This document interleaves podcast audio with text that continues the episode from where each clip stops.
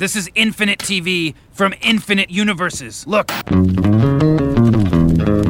J'ai un Gilles de la Tourette inversé. Je crie que des trucs très sympas. L'horreur. Someone once told me time is a flat circle. My log has something to tell you. Do you know it? I don't believe we've been introduced.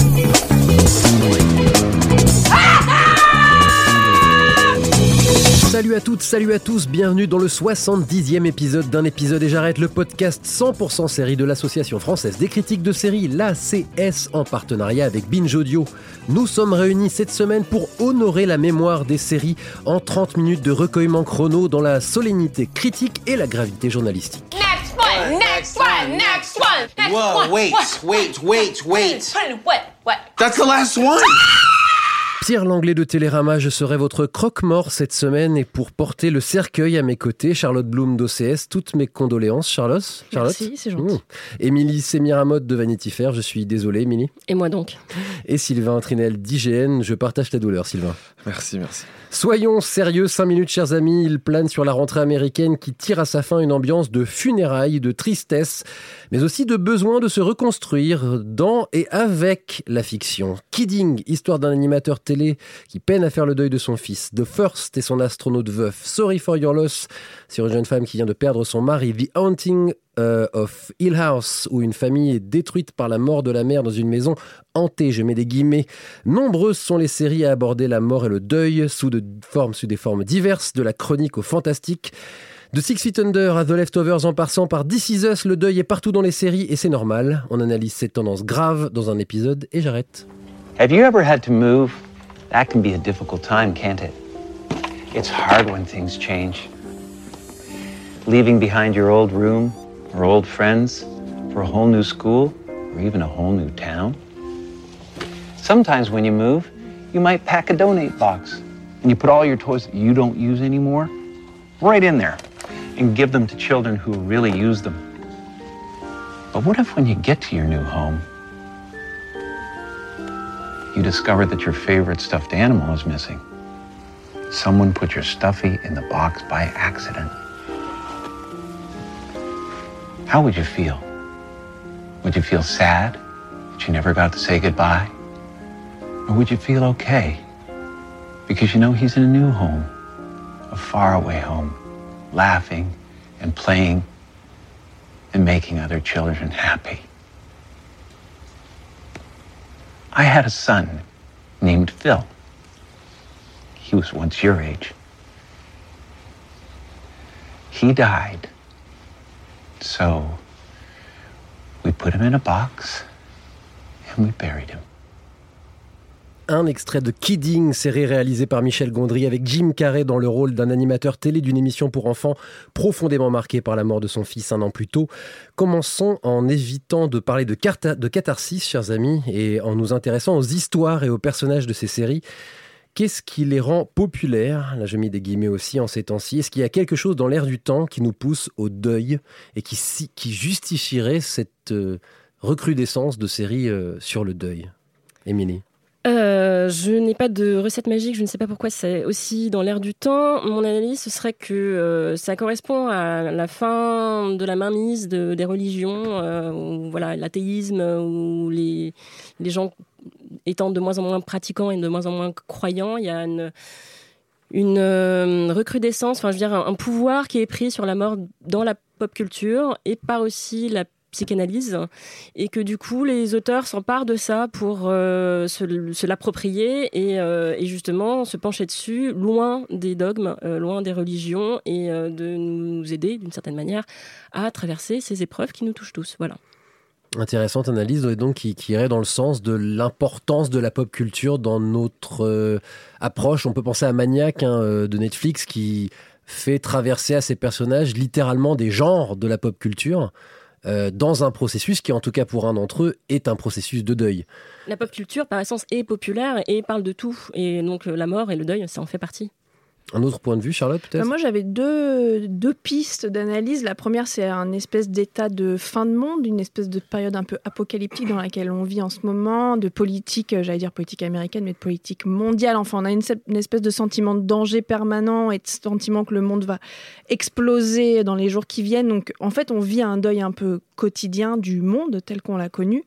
Et puis, pour moi, une seconde piste, c'est presque un truc enfin un peu positif de l'impudeur absolue des réseaux sociaux qui fait que euh, bah, de plus en plus de gens envoient des messages sur les réseaux sociaux à des gens morts et qu'on parle de la mort et qu'on parle du deuil et qu'on a débloqué cette parole-là et qu'on la retrouve dans la fiction. Sylvain Alors Charlotte, moi j'aurais une, analyse peut-être un peu contraire à la tienne parce que je pense qu'on est arrivé à une, à une époque où justement tous ces soucis, la crise économique, etc., est, un petit peu derrière nous. Et même si effectivement la politique américaine est devenue n'importe quoi, euh, elle, euh, disons qu'aux États-Unis l'économie va bien, et là je, je, mets des guillemets, elle va relativement bien, donc les gens ont peut-être euh, plus besoin de rire. Il y a eu une hégémonie des, des comédies il y a quelques années. Là, du coup, ils se sentent prêts à de nouveau pleurer en quelque sorte, d'être en deuil encore. Euh, et, je pense que justement, c'est le bon moment euh, parce qu'on est à une époque qui le permet véritablement.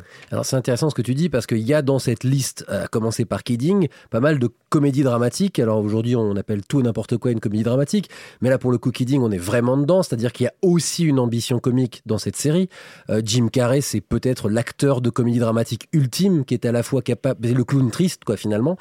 Euh, c'est intéressant parce que plutôt que de tomber immédiatement dans la tristesse absolue, mais ça viendra dans cette émission, je vous rassure, euh, je voulais parler de ça parce que ces séries permettent, en tout cas celles d'entre elles qui touchent à quelque chose de la comédie, de dire aussi la, très fine frontière entre le deuil et le rire. C'est-à-dire que l'enterrement, c'est a priori l'endroit le plus triste au monde, mais où le, où le fou rire peut venir très très vite. Enfin, C'est-à-dire que... Le corps lâche. Quand corps le lâche. Quand le fou rire Ouais. arrive à l'enterrement, ça arrive, euh, Mm. ça arrive. Euh, c'est c'est le, oui, c'est le, c'est ton corps qui lâche, c'est une espèce de, de- de point de rupture. Mais euh, ouais, effectivement, avec la recrudescence de ces comédies dramatiques ou moi que j'appelle comédies dépressives, euh, c'est. On peut y rajouter Forever, par exemple. Alors Oui. même si on ne dira pas pourquoi, c'est aussi une forme de série sur le deuil. Plus ou moins, oui. Euh, Le sien. Ouais, peut-être. Ah, spoiler. Ouais, ouais. Euh, c'est peut-être que la comédie, c'est peut-être le moyen le plus soft, euh, le plus facile entre guillemets, enfin le plus abordable pour euh, un public de, de, de prendre ces questions-là qui sont voilà toujours très délicates. C'est ce que euh, faisait The Big C à une époque, qui était un peu une série sur son propre deuil, puisque le personnage est sur mouré. le deuil à Voilà. venir, oui, voilà, Ouais. sur la fin de vie en tout cas, Euh, parce que ça fait moins peur, que ça permet aussi de- d'aborder ces questions sous un angle nouveau. Ça permet aussi de dé- dédramatiser. Enfin, il y, a- il y a quelque chose de presque d'éducatif, je trouve, euh, en abordant le, le- le deuil, la mort sous l'angle de la comédie. Il y a, y y quelque chose de bienveillant euh, et qui euh, qui aide, je pense. Au fil des jours aussi, a cette tendance à, euh, à, à- à utiliser un sujet fort, euh, dramatique. Une comédie mais, aussi sur euh, Voilà, Netflix, exactement, euh, sous, sous le ton de la comédie. Donc, mais, mais jamais, elle va jamais être très très drôle, mais en même temps, elle va jamais être, elle va jamais vraiment donner envie de pleurer à chaudes larmes. Euh, on, on va être à la fois rassuré parce qu'il y a un petit peu d'humour, mais en même temps touché parce que les personnages sont très bien écrits,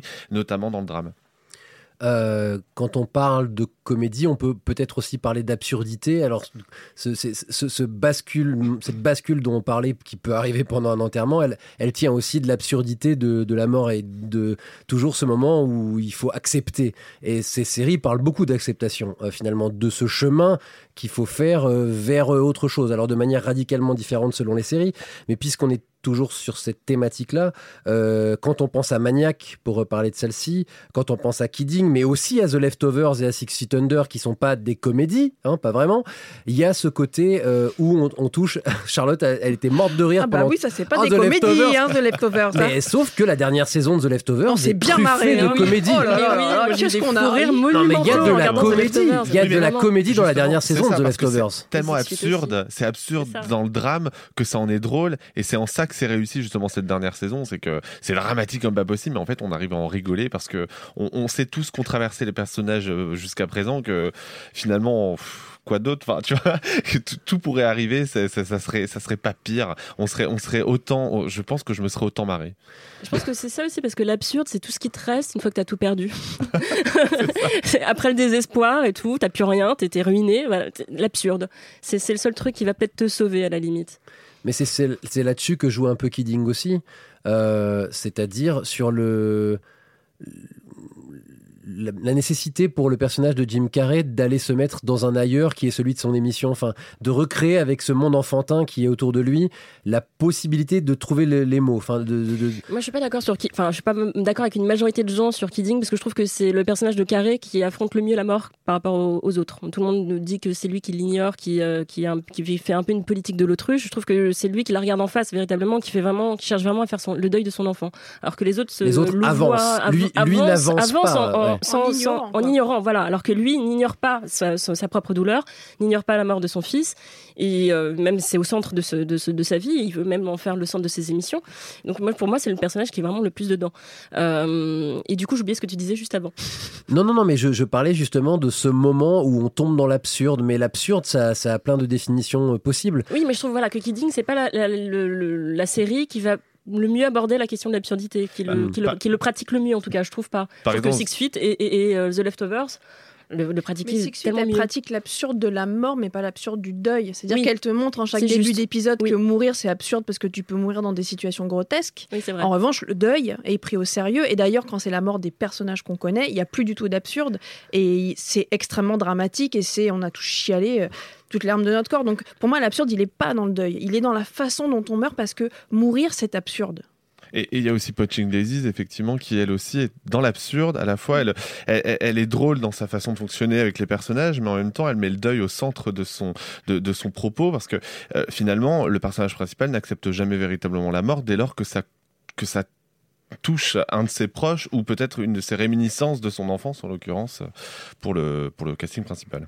Alors pour en revenir euh, à, l'introduction de cette partie de, l'émission, euh, les personnages en deuil, d'un pur point de vue dramatique, c'est vraiment c'est difficile ce podcast parce que on- évidemment dès qu'on parle de deuil etc on a envie d'aller dans l'émotionnel et, du coup dans ce qu'on ressent nous en tant que téléspectateurs mais d'un pur point de vue dramatique qu'est-ce qui construit qu'est-ce qui est intéressant dans un personnage en deuil? Alors je, pense là euh, pour citer une série qu'on n'a pas encore citée à The First qui n'est pas du qui n'est pas a priori une série sur le deuil qui est, qui est une série sur le deuil, à mon sens.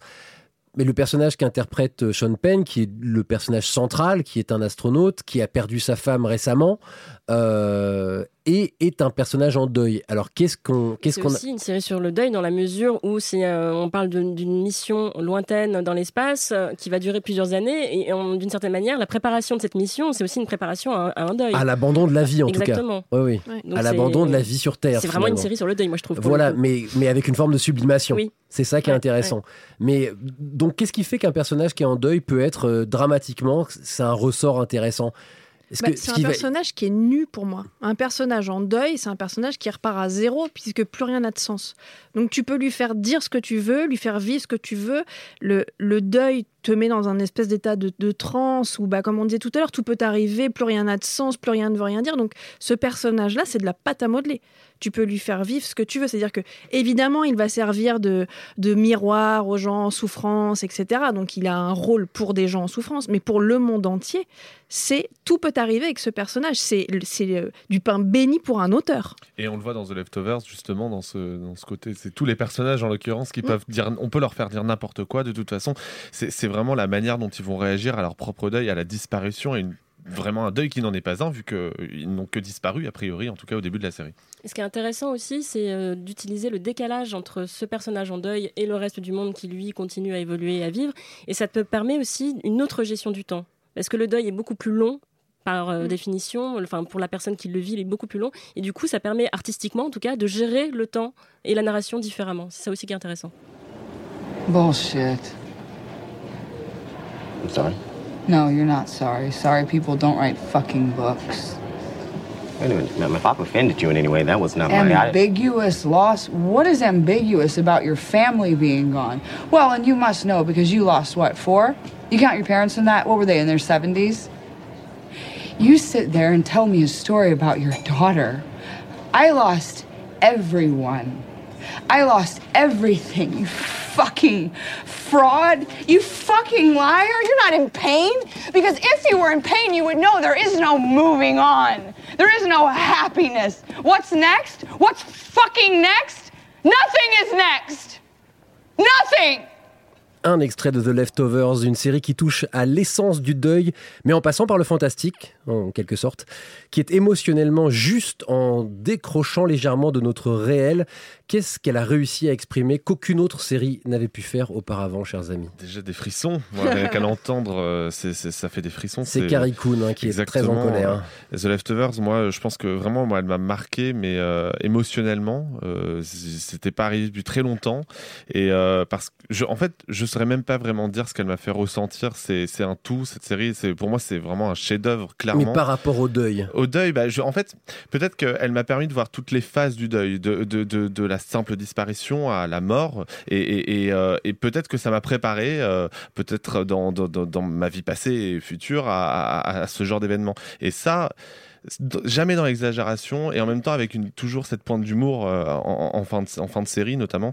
Le, le, ouais, je sais pas, c'est vraiment. C'est dur, hein Ouais, C'est dur, de dur mettre le doigt, mais c'est vrai que là, pour le coup, euh, euh, on est dans ce qu'il y a de plus complexe. De la, enfin, c'est presque tellement complexe qu'on va avoir du mal à mettre des mots dessus. Mais Émilie, je sens que tu veux essayer. C'est une série qui me parle de l'infiniment petit tout en parlant de l'infiniment grand, euh, qui met de l'universali- l'universalité dans des détails, euh, qui arrive à faire euh, rentrer en collision plein de choses et de sentiments contradictoires et qui, d'une manière ultime, parle de la nécessité de vivre dans le présent euh, et, et de, de faire un espèce de gros euh, doigt d'honneur.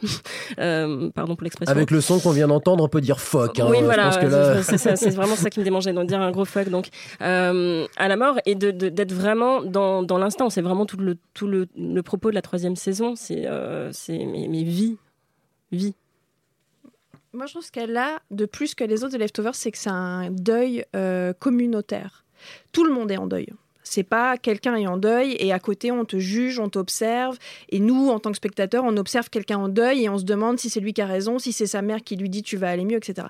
Tout le monde est en deuil et t'as mille deuils différents qui se déroulent sous tes yeux. Du coup, où que tu regardes, tu vas être touché. Euh, ça rend hyper universel le sentiment du deuil parce que si tu regardes une série avec un personnage en deuil et que toi, le tien, tu l'as pas vécu comme ça, tu vas te dire non mais n'importe quoi, euh, moi je m'en suis remis au bout de trois. Et en fait dans The Leftovers, tu as tout. Donc tu sais qu'ils ont raison et qu'ils ont tort, tu sais que tu peux être extrême et que tu peux être insensible. En fait, ça t'autorise à être ému. The Leftovers. Et il y a quand même une chose euh, qui était un peu la ligne directrice de Damon Lindelof, c'est qu'il n'y a pas de réponse. Il n'y a pas de réponse claire. Et moi, qui n'ai pas connu de deuil au sens euh, où quelqu'un de proche est mort, j'ai pas eu de deuil très très fort dans ma vie. J'ai quand même été bouleversé parce qu'en fait, ce que dit la série, c'est quand tu ne comprendras pas, eh ben, il n'y a pas nécessairement d'explication. Et un deuil, tu le Simplement. très rarement. Voilà, et le- c'est-à-dire, en gros, la beauté de la vie, c'est aussi que bah faut que tu lâches l'affaire. Et que euh, pourquoi? Bah parce que et que voilà, il faut continuer à avancer et qu'il y a peut-être quelque chose de beau au bout. Euh, et ça, pour peut-être, ça sera peut-être difficile, mais il y a peut-être quelque chose de beau au bout. Et moi, c'est le message de The Leftovers. C'est une des séries quand je finissais les épisodes, même les plus tristes, même quand, même si j'allais pas bien moi, je, je me disais putain là, ça m'a envoyé une onde de vie quoi. Ça m'a envoyé un truc qui m'a fait, même dans la mélancolie, il y avait quelque chose de beau. Mais il y avait aussi un autre truc qui était très beau, je trouve, dans The Leftovers, c'est que comme c'est pas la mort, c'est la disparition, C'est c'est pas autre ce que c'est. ouais. Ça t'autorise aussi en tant qu'être humain à avoir des émotions extrêmement violentes à des choses qui ne sont pas à la mort. Ouais. Tu peux considérer qu'une rupture c'est un deuil, tu peux considérer que être malade c'est un deuil, et ça te, ça t'aide à accepter d'être un personnage sensible en fait, à- peu importe à quoi. Il y a une dose de fantastique dans The Leftovers. Il y a une autre série qui a commencé sur euh, Netflix qui s'appelle The Haunting of Hill House, qui est une série de maisons hantées, mais qui est aussi une histoire de deuil.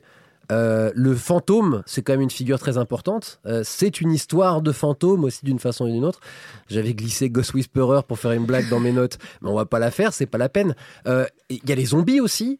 En quoi le genre finalement peut, nourrir la réflexion qu'on a aujourd'hui dans ce podcast? Pour, le, pour le zombie, en fait, il f- ça peut, ça peut apporter euh, une espèce de réponse au deuil, mais euh, à l'idée qu'on se fait du deuil, mais seulement si c'est véritablement dramatique. Euh, je, prends l'exemple de The Walking Dead, le- ça, ça l'est parce que en fait, à, à certains moments dans les premières saisons, euh, lorsque certains des personnages, euh, pas forcément principaux, mais si principaux, on peut Font dire, face à leur, des, font leur- face à leur propre euh, Morgane surtout, c'est l'interrogation centrale du personnage de Morgane au début. Exactement. euh, on se, là, c'est d'autant plus dramatique et donc on ressent clairement le, le- le- le ressenti du coup des autres personnages autour, la manière dont ils gèrent cette vision horrible qu'ils ont, qu'ils ont d'une personne qui n'est plus vivante mais qui en même temps pas vraiment morte. Enfin, c'est, c'est, a- l'image comme le fantôme de cette chose qui nous hante, qui est toujours là et qui, qui ça, finalement n'a plus la beauté du vivant, qui, qui, qui a pris une autre euh, épaisseur. Et c'est c'est ça que moi que je trouve très intéressant dans The Haunting of Hill House, qui est, qui est une série qui finalement, à travers un soi-disant spectre fantastique, va nous donner le point de vue de cinq enfants, une réaction différente à la mort de leur mère finalement. Euh, certains qui vont complètement tomber dans une forme de mysticisme et de certitude qu'il s'est passé quelque chose de fantastique, d'autres qui vont le nier complètement en disant mais en fait il y avait strictement rien de fantastique là-dedans. Et en fait je pense que c'est très réaliste de la réaction qu'on peut avoir face à la mort, d'y trouver quelque chose de mystique de dire bon voilà toutes les choses arrivent pour une raison ou euh, il y avait quelque chose d'hyper dramatique de dramatiser la mort ou de la réduire à ce qu'elle est c'est-à-dire une putain de fin d'existence. Et qu'il n'y a pas forcément grand chose de poétique là-dedans. Et c'est ça qui est intéressant et que d'ailleurs peu de séries. On va peut-être parler de Sorry for Your Loss d'ailleurs qui est peut-être la moins poétique de ces séries là la série est quand même très tentée d'aller vers la dramatisation et vers la recherche d'une émotion et de quelque chose de poétique dans le fond de la mort, ce qui n'est pas forcément toujours le cas dans la réalité. Mais en même temps, est-ce que euh, le meilleur deuil n'est-il pas celui qui n'est pas sensationnel, qui se veut pudique?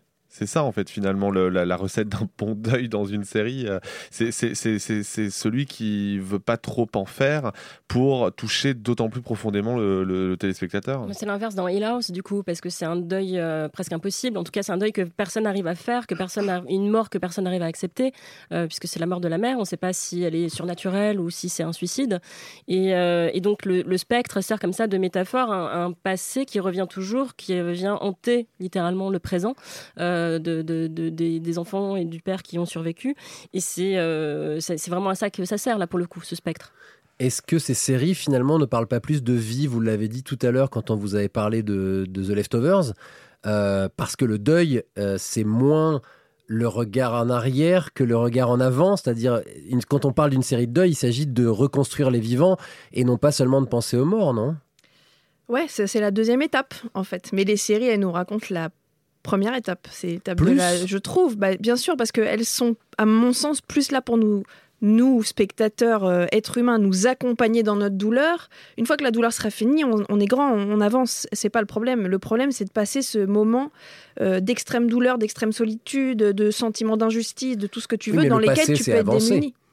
Bah, c'est le présent le problème. C'est pas le passé, c'est c'est le présent le problème. Non, Ça- non, non, non, passer cette étape-là, c'est avancer. Si Oui, les séries la traitent, c'est pas qu'elles nous la aident série. à avancer finalement. Oui, et puis, c'est- mais c'est comme quand t'aides un gamin, tu- une fois que tu lui as enlevé ses roulettes de son vélo, il a plus besoin que tu lui remettes. La série, pour moi, en tout cas, quand on te parle de deuil, on t'aide à passer ce truc-là. Puis après, euh, démerde-toi, t'es grand. Après, ça dépend parce que je pense que cette partie-là, justement, euh, que cette deuxième partie. Euh, Desperate, je, vais- je vais oser le, le comparo. Desperate Housewives l'a plutôt bien fait parce qu'ils sont partis dans le registre de la comédie pour cette deuxième partie. Et donc peut-être que Oui, on, la- oublie, la- on la- oublie souvent que Desperate Housewives, ça part d'une mort. quand même. Exactement, ça Ouais. part d'un suicide. Ouais. Et, euh, et le, le- donc je pense que c'est ça finalement. Est-ce que la deuxième partie, ça serait pas l'aspect comédie? C'est- c'est Avancer, c'est donc aussi prendre la vie à pleine main. À, pla- à- à- La mordre à pleines dents. Exactement, merci euh, Pierre. et euh, et, et- et d'en rire. C'est c'est ça. Et, et Desperate Housewives, je trouve, l'a plutôt bien fait. En tout cas, sur ses premières saisons. Mais ils l'ont bien fait parce que le personnage qui meurt, on s'en fout, on la connaît pas et on l'a oublié en 5 minutes. On ça aurait à la été connaître. une. Oui, non, mais je veux dire, ça aurait été un une des encore. quatre actrices principales. Crois-moi que la comédie, tu de la même façon que les morts des personnages de Six Feet Under ne sont pas grotesques. C'est-à-dire qu'il y a un moment, quand tu traites un personnage invisible ou pas important, tu peux te permettre de rigoler, mais tu peux pas te permettre de rigoler si tu tues Gabi, c'est mort. Eh, pirouette. Est-ce que ce Non, mais Charlotte, t'es allée tout de suite sur le côté cathartique. euh, Ah bon? Évidemment. Bah non, parce que tu sous-entends, tu, tu, tu disais les séries nous aident. Enfin, tu, Oui, voilà. oui, c'est une généralité, mais c'est vrai. Est-ce que, est que ces séries euh, valent avant tout pour euh, finalement le côté. tu as employé l'expression roulette de vélo? J'aurais pensé à béquille aussi, mais est-ce qu'elles valent avant tout pour leur capacité à nous aider à surmonter ça? Euh, et du coup, est-ce qu'elles dépassent complètement Je sais que hors antenne, comme on dit chez les professionnels, on avait eu cette discussion de savoir est-ce qu'on parle aujourd'hui du deuil au sens large du terme, c'est-à-dire, euh, euh, comme disait très bien d'ailleurs Jim Carrey hein, dans, dans- dans l'extrait qu'on a entendu tout à l'heure, c'est un jouet qu'on a mis dans la mauvaise boîte et qui est chez quelqu'un d'autre maintenant. Euh, est-ce que c'est ça aussi les séries sur le deuil? C'est bien plus que juste quelqu'un est mort, c'est quelqu'un n'est plus là. En Non, tout mais cas, oui. ça doit l'être. En tout cas, Mm.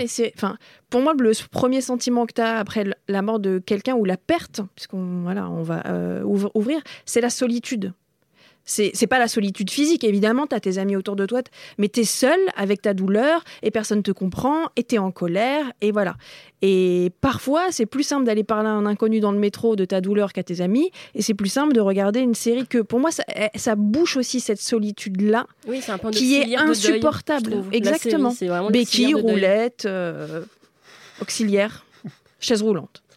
I refuse to sanitize this is how it's done. Yeah? Well, it's whacked. What is this stupid salt shaker? Huh? What is this hermetically sealed box, this phony astroturf around the grave? Jesus, David, it's like surgery. Clean, antiseptic. Business. He was our father. Please don't do this. You can pump him full of chemicals, you can put makeup on him, and you can prop him up for a nap in the slumber room, but the fact remains, David, that the only father we're ever gonna have is gone. Forever. And that sucks. But it's a goddamn part of life, and you can't really accept it without getting your hands dirty. Well, I do accept it, and I intend to honor the old bastard by letting the whole world see just how fucked up and shitty I feel that he's dead. God damn it! Un extrait de la plus célèbre série autour du deuil, Six Feet Under, de son premier épisode d'ailleurs. Ce que Nate rappelle ici, c'est la réalité de la mort, son aspect très concret et anti-dramatique. Il, est là, il dit justement, faut arrêter toute cette cérémonie, etc. C'est la vérité, c'est que le seul père qu'on a eu est mort et ça fait chier. Voilà. Euh, Est-ce que les séries s'y frottent? À, cette réalité-là. C'est-à-dire que depuis tout à l'heure, on parle beaucoup de, euh, de séries qui vont employer des métaphores et du genre, etc. C'est vrai que Six Feet Under, peut-être aujourd'hui, euh, Sorry for Your Loss, et on va peut-être claquer un petit This Is Us quelque part parce que c'est important. Euh, Est-ce que cette chronique de la, du deuil, on, on y a droit aussi? Ce que je trouve intéressant dans ces séries, euh, dans Six Feet et puis dans This Is puisque tu l'as claqué, parlons-en, euh, c'est de parler de ce, d'un deuil qui ne, se termine pas. Euh, et ça, ça fait, enfin, normalement, un deuil, tu es censé l'emporter dans ta tombe. Et, c'est exactement ça dans This Is Us. Le 20 ans après, le père est toujours là. Dans, euh, dans la tête de ses enfants. Et c'est euh, ça aussi, je pense, qui, euh, qui faisait défaut jusqu'alors. Et que ces deux séries sont les seules à aborder frontalement et d'une manière très, euh, bon, un peu lacrymale pour This Is mais en même temps, ça, purge, ça nettoie, ça fait du bien. Ça, ça, faut, des fois, il faut boucher un bon coup, ça, ça, on se sent mieux, on se sent plus léger derrière. Et des fois, c'est bien aussi d'avoir des séries qui savent faire ça, qui ont euh, un côté euh, défouloir aussi. Pas simplement cathartique, vraiment défouloir. Le, le- problème de Us, c'est que dès lors qu'on a un peu, euh, qu'on a un peu vu, qu'on a fait le tour finalement de, de, de- de ce père qui, n'est plus là, euh, elle tourne en rond et c'est le problème de This Is Us en fait. Vrai mais le deuil, ça tourne en rond. C'est ça, voilà. C'est ça le truc. C'est que ton t'as pas jamais fini. Enfin, une fois que t'as perdu ton père et que c'était bien trop tôt et que de toute façon, même si c'était euh, plus tard, peu importe, c'est c'est toujours insupportable, c'est toujours douloureux.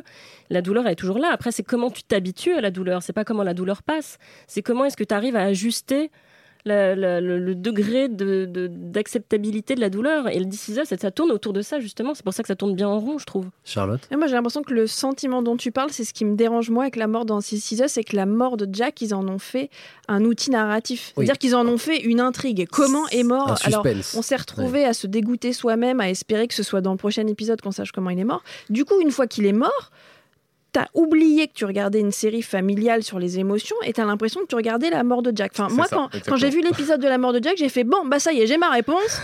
Eh ben, je vais faire autre chose. Sauf que Alors, la et plus j'ai belle mort, oublié. c'est pas celle de Jack, c'est celle du père de. Du père. de- Ah Oh là là là là, c'est dur ça. De Sterling K. Brown. Voilà, on va le dire comme ça. Ah oui. Du- euh, voilà, euh, qui est le même fils, le plus beau Oui, épisode mais ils de la en ont saison. pas hein. fait justement Randall. un déclic Randall, narratif. Ils en ont fait Randall. un événement de la vie. Alors que la mort Ouais. de Jack, ça fait deux ans qu'ils sont là. Comment il est mort? C'est de la faute de Kate. Qu'est-ce qu'elle a fait? Bon, bah, c'est pas. En fait, ils, ils ont perdu, je trouve, la puissance de la mort de- du père. Ça, je suis d'accord, mais ceci étant dit, je suis aussi d'accord du côté euh, en tournant boucle, euh, qui fait partie du deuil. Euh, un mot quand même de Sorry for Your Loss, parce qu'on l'évite depuis tout à l'heure, parce que pour le coup, série de la même chose parce qu'on sait pas de quoi il est mort le, le jeune Oui, homme. c'est vrai qu'il y a un mystère euh, qui est un peu artificiel, mais ceci étant dit, là, c'est vraiment euh, les étapes du deuil. C'est alors, euh, je retourne dans l'appartement, j'accepte de jeter certaines affaires. C'est vraiment presque du méticuleux, de voilà. C'est intéressant quand même cette approche peut-être plus linéaire du, du- du deuil et de quelles étapes on peut franchir.